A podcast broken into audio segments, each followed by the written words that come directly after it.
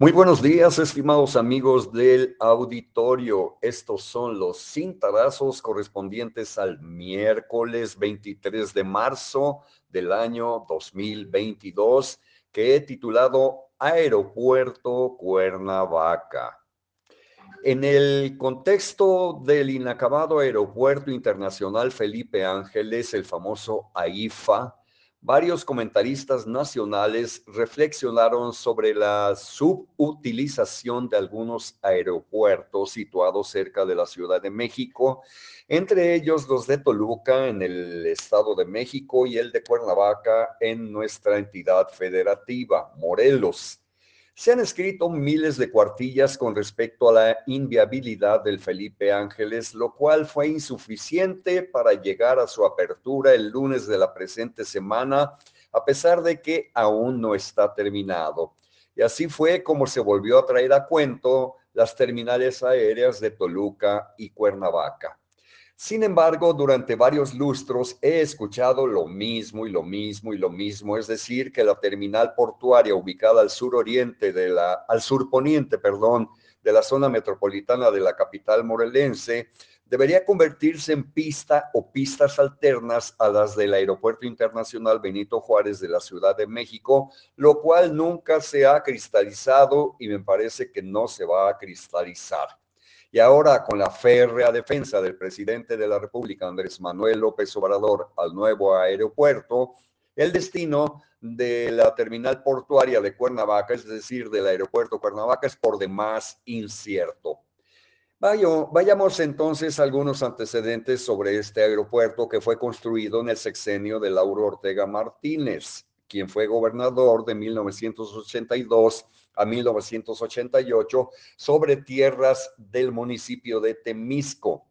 El aeropuerto Mariano Matamoros, hoy identificado también como Aeropuerto Cuernavaca, inició sus operaciones formales el 15 de abril de 1988, siendo administrado originalmente por el gobierno estatal. Sin embargo, el sucesor de don Lauro, don Antonio Rivapalacio López, cedió el manejo de esa terminal aérea a Aeropuertos y Servicios Auxiliares, ASA, organismo dependiente de la Secretaría de Comunicaciones y Transportes.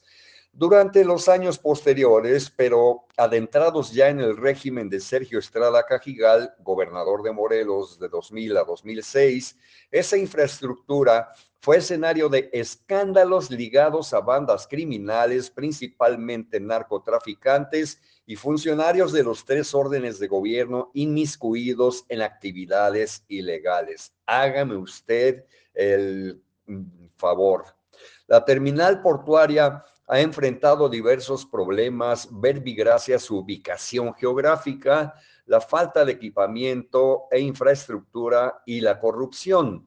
Así llegó al 9 de junio de 2004 cuando se autorizó la constitución de una empresa de participación estatal mayoritaria denominada Aeropuerto de Cuernavaca, Sociedad Anónima de Capital Variable, con el fin de obtener la concesión correspondiente de la SCT para su operación.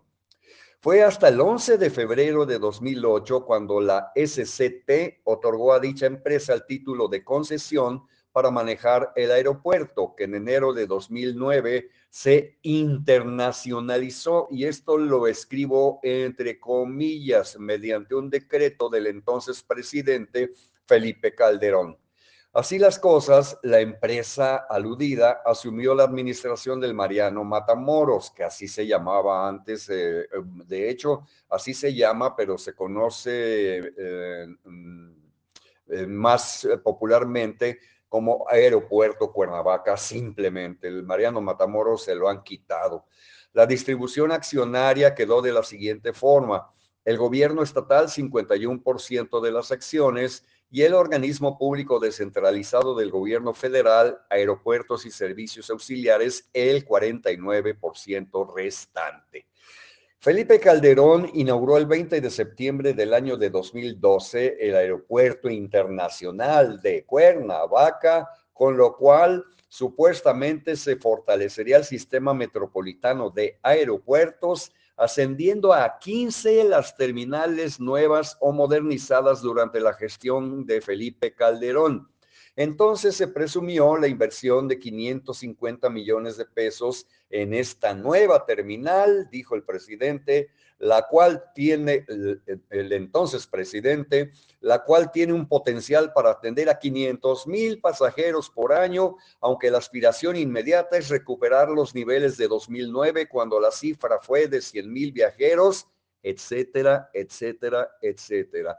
Ese 20 de septiembre de 2012, cuando vino Calderón a inaugurar el aeropuerto internacional de Cuernavaca, uy, hubo una fiesta totota, parafernalia, un reventón, eh, un eh, bombo y platillo, etcétera, etcétera, y de aquello ya nadie se acuerda. Fue hasta el 16 de enero de 2014 cuando el gobierno de Graco Ramírez, fíjense ustedes, Voy a repetir esto porque es muy importante.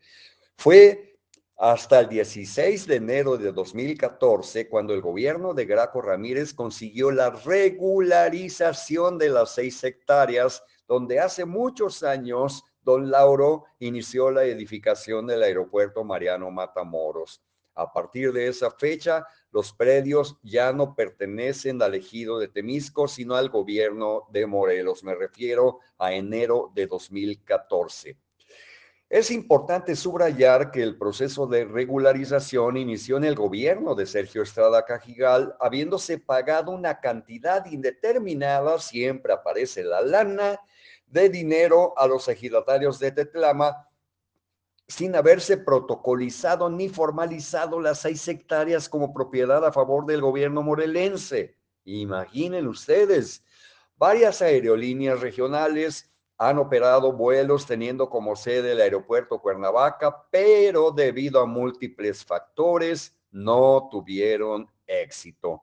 Algunas de ellas inclusive fueron subsidiadas desde el gobierno estatal con el fin de darle uso al aeropuerto, pero eso no llegó a feliz término ni consiguió la famosa internacionalización de la terminal aérea, cuyo futuro, insisto, es impredecible. Señoras y señores, les deseo a todos ustedes que pasen un magnífico miércoles y por aquí nos escuchamos nuevamente.